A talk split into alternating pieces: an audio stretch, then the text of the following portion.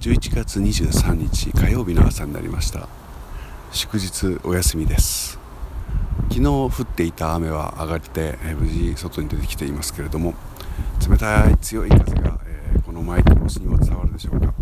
そして雲がすごく広がっていて暗い朝です。東の端の方に今赤く空が染まってきています。えいつもよりも50分ほど遅い時間に、えここに来ているはずですけれどもなかなか明るくなりません。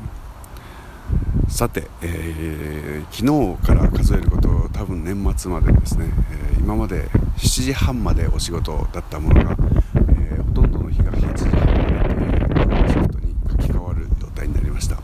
まあ、ありがたいことではあるんですけれども、え去年の緊急事態明けから以降ちょっとその7時半ぐらいのもうお仕事が終わってしまうというペースになったおかげで、えー、